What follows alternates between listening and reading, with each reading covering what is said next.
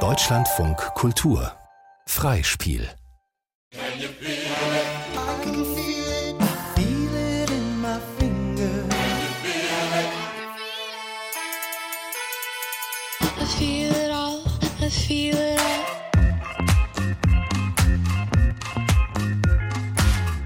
Ich fühl's nicht.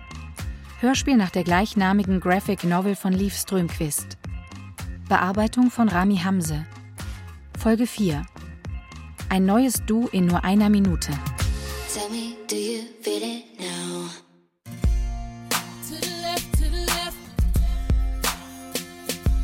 Die Sängerin Beyoncé hatte mal einen Hit mit dem Titel Irreplaceable.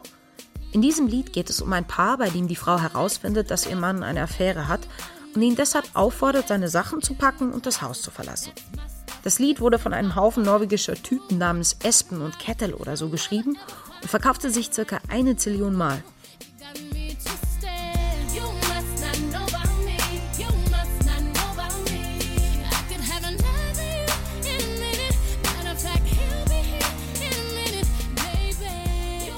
Man kann das Lied als eine Art Verhaltensempfehlung verstehen. Es ist eine Form von Self-Empowerment-Feminismus, der sich zum Ziel gesetzt hat, Frauen zu erziehen und dahingehend zu beeinflussen, dass sie anders denken und agieren, damit sie erstens frei sein können und zweitens glückliche Liebe erfahren können. Nennen wir sie die Ein neues Du in nur einer Minute Doktrin. Diese Doktrin oder dieses Verständnis von Liebe enthält verschiedene Elemente. Zum Beispiel Du entscheidest. Du kannst selbst bestimmen, wann du anfängst oder aufhörst, eine Person zu lieben. Durch dein eigenes Verhalten kannst du Liebe schmerzfrei gestalten. Das Ziel ist, nicht an der Liebe zu leiden. Die eigene Person ist besonders wichtig. Es ist besonders wichtig, dass man selbst stark ist und in einer Liebesbeziehung intakt bleibt. In der Liebe sollte Gegenseitigkeit herrschen und beide Liebenden sollten einander gleich stark lieben.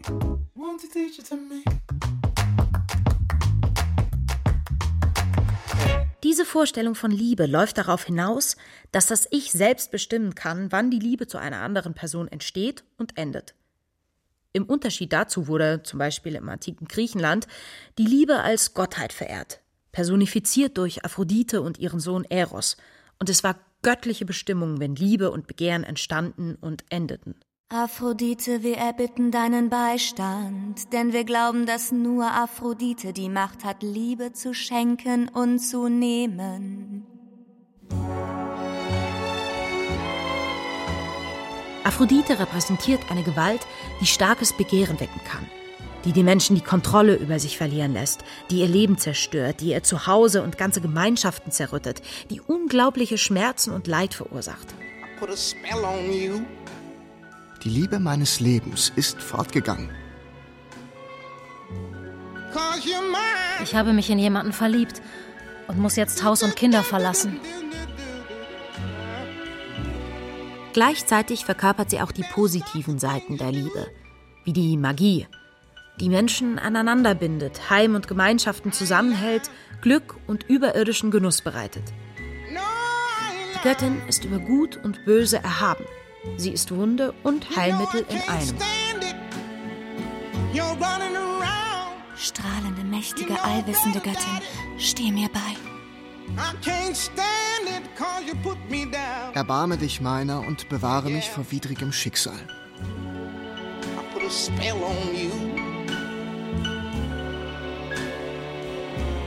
Because you're Was diese Self-Empowerment-Sicht auf die Liebe bewirkt, ist, dass man sich selbst zur Göttin erhebt. Das Ich hat alles in der Hand. Ich bestimme selbst, ob ich das Feuer der Liebe in mir entzünden oder löschen will. Ich schieße selbst mit Eros Pfeil auf mich und ziehe ihn mir heraus, wenn es mir passt.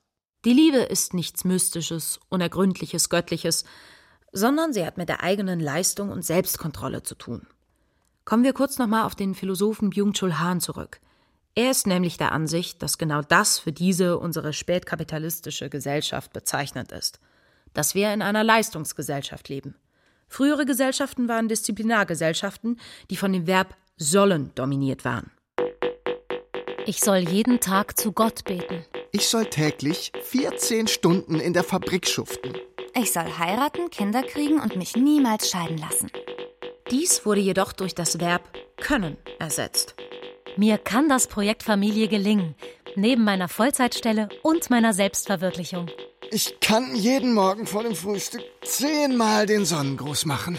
Ich kann mich selbstständig machen und in der Medienbranche herumeiern.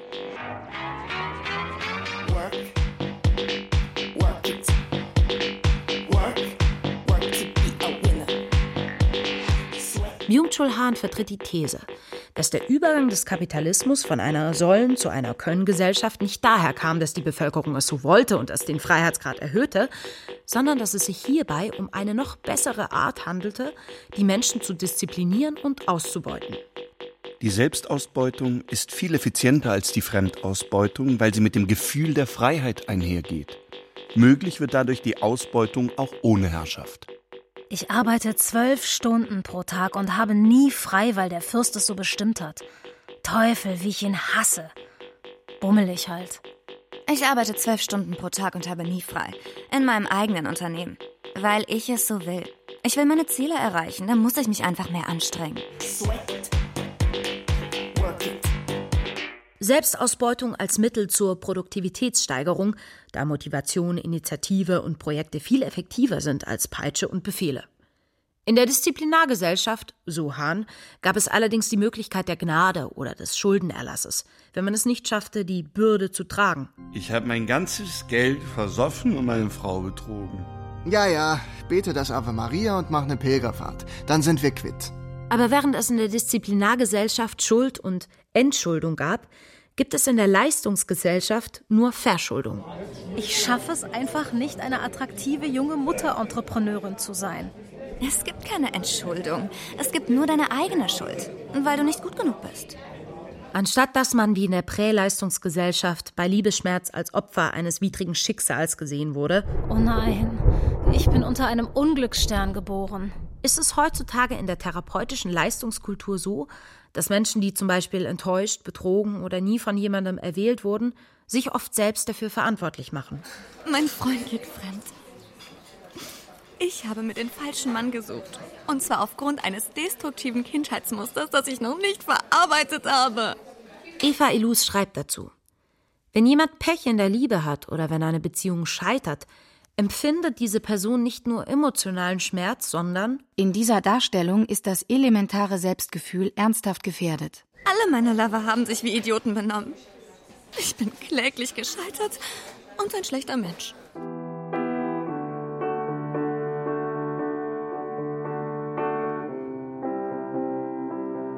Sich zu verlieben bedeutet ja, dass man völlig machtlos ist. Ohne Arme und Beine, sozusagen wie Dönerfleisch, das sich in einer fettigen Imbissbude immer im Kreis dreht. Zu nichts fähig, außer gegrillt zu werden. Hilflos. Man kann nichts mehr. Man ist einfach eine Art Ort. Ein Ort, der einen Wunsch beherbergt. Einen einzigen Wunsch. Und zwar einem blöden Typen namens Michi oder so nah zu sein. Unter diesem Gesichtspunkt ist also die ein neues Du in nur einer Minute Doktrin auf die gleiche Weise zum Scheitern verurteilt und führt nur zu noch weniger Selbstwertgefühl.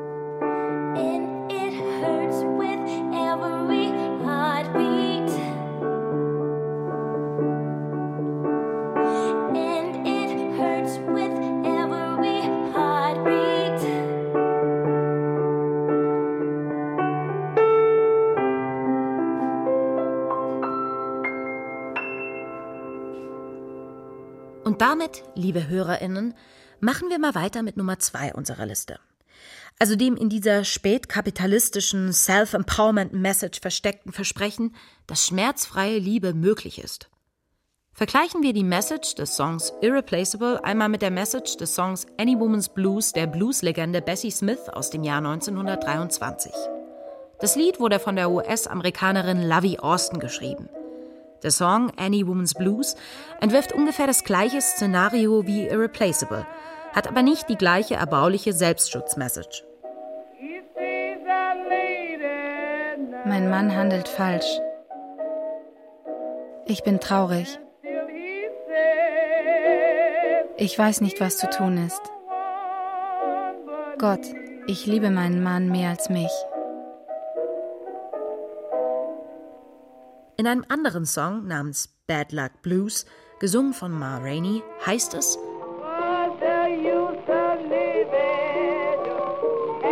Was ist der Sinn des Lebens, wenn ich nicht den Mann haben kann, den ich liebe?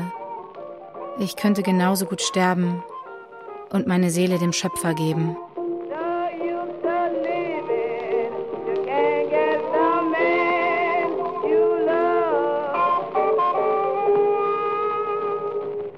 Sich so wie Lovey Austin über Liebesbeziehungen zu äußern, extrem negativ, aufopfernd und unterwerfend, ist für Frauen und Männer, aber hauptsächlich für Frauen, heutzutage tabu. So zu fühlen, ist den Normen unserer Zeit zufolge völlig falsch. Es ist ungesund, so zu denken.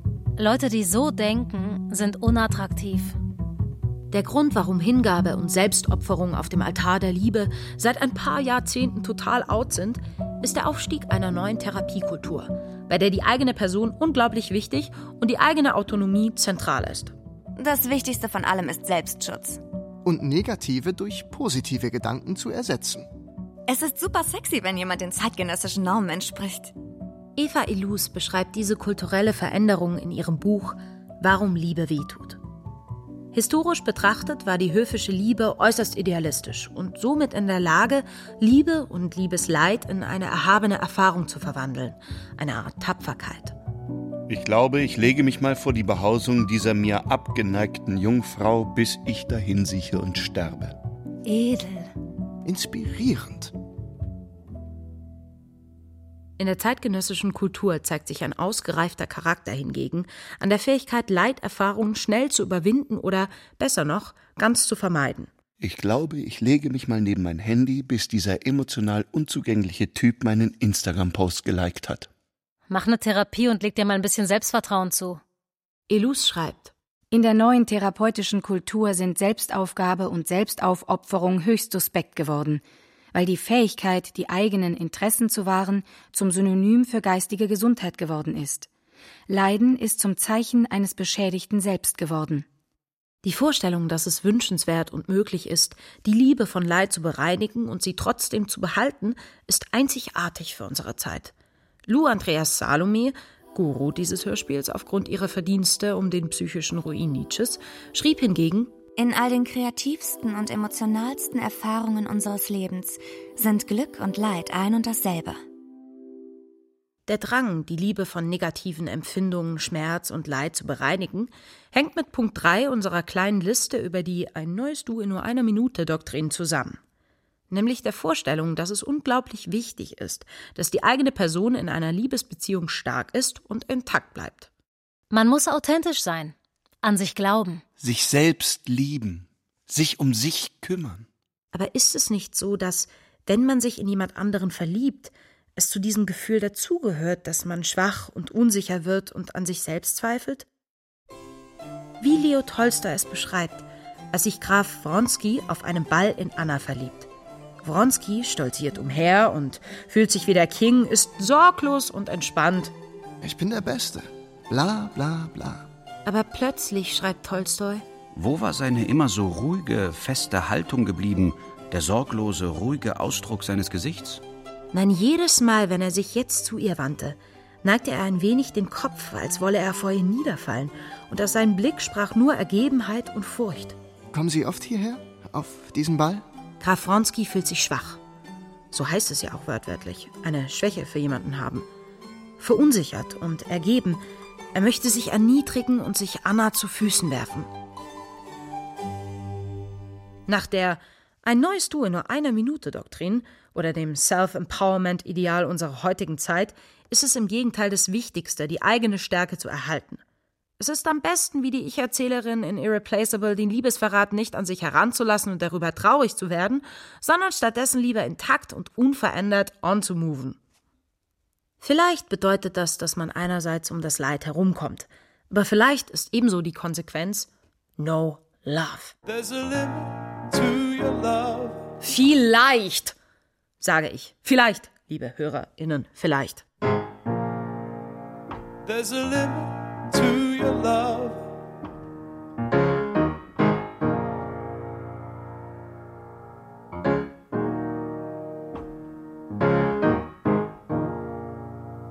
Like a waterfall in slow motion.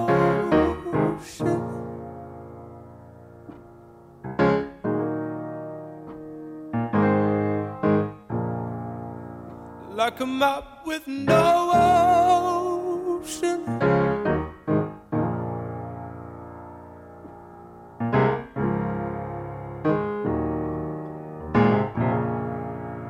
There's a limit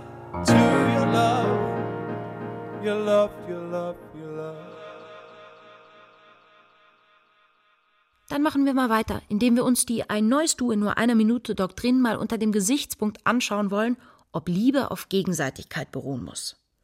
Wenn es nicht so ist, wenn wir uns eine Beziehung vorstellen, in der beispielsweise eine Frau einen Mann mehr liebt als er sie, dann sind wir alle der Meinung, dass es am besten und gesündesten wäre, wenn sie aufhört, ihn zu lieben und sich jemand anderen sucht, der sie mehr liebt. Liebe ist, wenn er sich ebenso sehr um dich bemüht, wie du dich um ihn. Es scheint, als halte die Gesellschaft es für problematisch, wenn insbesondere Frauen zu sehr lieben oder zu liebevoll sind und zu viel von sich geben. Wenn Frauen zu sehr lieben, die heimliche Sucht, gebraucht zu werden. Die schlimmste Art von Frau, die zu sehr liebt, der kulturelle Stereotyp des Crazy Girlfriend, die ihren Partner wahnsinnig liebt und nicht verstehen will, dass das nicht gesund ist. Aber ist es wirklich so verkehrt? Schauen wir uns mal das Original Crazy Girlfriend an, die Mother of all Crazy Girlfriends, Lady Caroline Lamb, die mega krass in Lord Byron verliebt war. Als sie sich 1812 trafen, war Lord Byron 24 Jahre alt und als Dichter bereits etabliert. Caroline Lamb war 27 Jahre alt und mit einem anderen Mann verheiratet. Caroline Lamb hatte die Bücher von Lord Byron gelesen und ihm einen Fanbrief geschrieben. Als sie sich zum ersten Mal trafen, war Lord Byron nicht besonders von Caroline beeindruckt. Sie ist viel zu dünn, um hübsch zu sein. Lamb verliebte sich jedoch sofort unsterblich in Lord Byron und schrieb: Sein schönes, bleiches Antlitz ist mein Schicksal. Lord Byron konnte seine anfängliche Abneigung gegen Lamb jedoch überwinden und sie hatten eine leidenschaftliche Affäre. Der Skandal in London im Frühjahr 1812. Sie waren extrem verliebt, lasen zusammen Bücher, diskutierten über Poesie und stritten ununterbrochen, wobei ihre Streits in leidenschaftlichem Versöhnungsex endeten. Wenn Lord Byron auf einen Ball ging, auf den Lamb nicht eingeladen war, stand sie vor dem Haus und wartete auf ihn. Ich stehe hier draußen und verzehre mich vor wahnsinniger Liebe zu dir. Byron wurde fuchsteufelswild, wenn Lamb mit anderen Männern tanzte. Er konnte aufgrund seines Klumpfußes selbst nicht tanzen. Ich sitze hier auf diesem Schemel und brenne vor wahnsinniger Liebe zu dir. Aber Byron war zunehmend von der Affäre gelangweilt und von Lamb irritiert. Ich muss wirklich Schluss machen. Jedes Mal, wenn Byron Lamb begegnet, macht sie ihm eine dramatische Szene. Zum Beispiel versucht sie, sich mit Fischbesteck zu erstechen. Ich werde mich ritzen. Und zwar mit dieser Krebsgabel. Hörst du? Interessant dabei ist, dass Lord Byron vom Verhalten Caroline Lambs viel verstörter ist, als wenn irgendeine tugendhaftere Person mit mehr Selbstwertgefühl aufgehört hätte, ihn zu lieben. Eigentlich ist es ja der Traum jedes egoistischen Arschlochs, dass er fürchterlich starke Gefühle bei jemand anderem erzeugt, ohne dass es irgendwelche negativen Konsequenzen für ihn hätte, sondern dass die jeweilige Frau einfach durch Selbstdisziplin ihr eigenes Liebesgefühl in nur einer Minute ersticken kann. Aber Caroline Lamb lässt sich in ihren Gefühlen nicht von Lord Byrons fehlendem Interesse für sie beirren.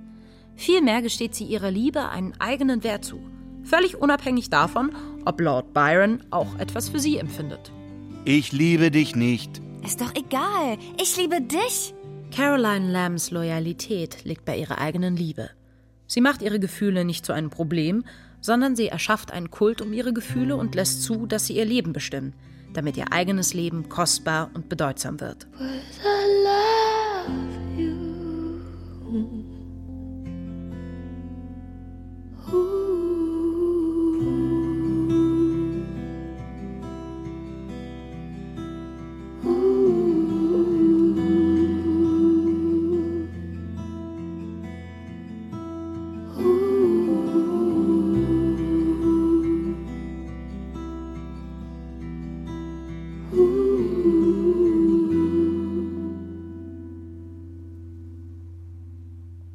Sören Kierkegaard bietet uns in seinem Klassiker Werke der Liebe aus dem Jahr 1847 eine Erklärung, warum Menschen so krass lieben. Lieben ist das höchste Gut und die größte Seligkeit.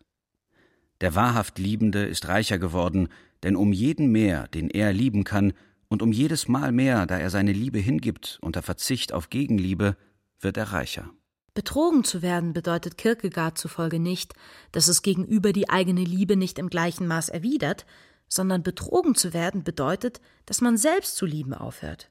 Der Betrüger betrügt sich selbst. Er liebt nicht, und dadurch hat er schon sich selbst um das höchste Gut und die größte Seligkeit betrogen. Eva Elus verknüpft das heutige Ideal der Gegenseitigkeit in Liebesbeziehungen mit der in unserer Gesellschaft verbreiteten Idee der Nutzenmaximierung. Alles, was wir machen, soll produktiv sein. Es soll mich weiterbringen oder ertüchtigen. Manche sagen jedoch, dass unproduktive Verschwendung sehr wichtig ist. Illouz beruft sich auf den Philosophen Georges Bataille, der die These vertritt, dass Verschwendung für die Gesellschaftsordnung von entscheidender Bedeutung ist.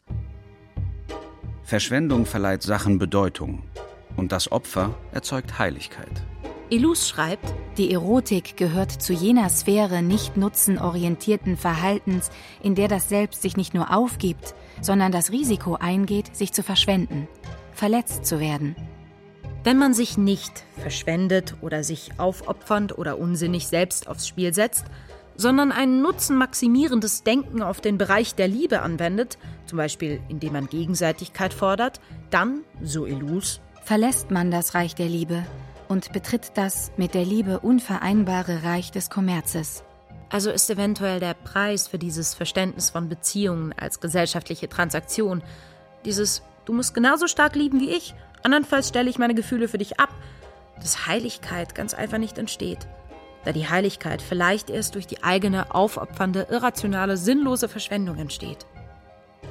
Antwort auf die Frage, ob ich glaube, dass man durch diese Art von Denken, auf dem die ein neues Du nur einer Minute Doktrin basiert, glückliche Liebe finden kann, lautet, wie Sie es sich vielleicht schon gedacht haben, nein.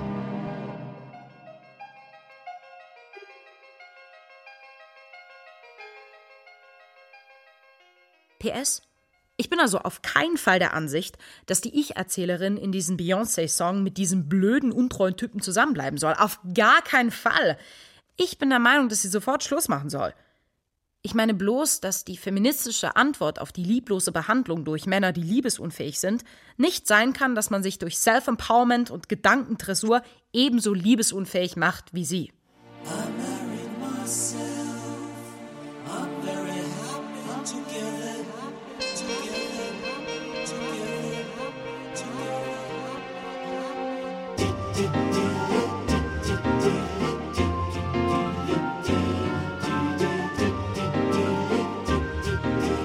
Ich fühl's nicht.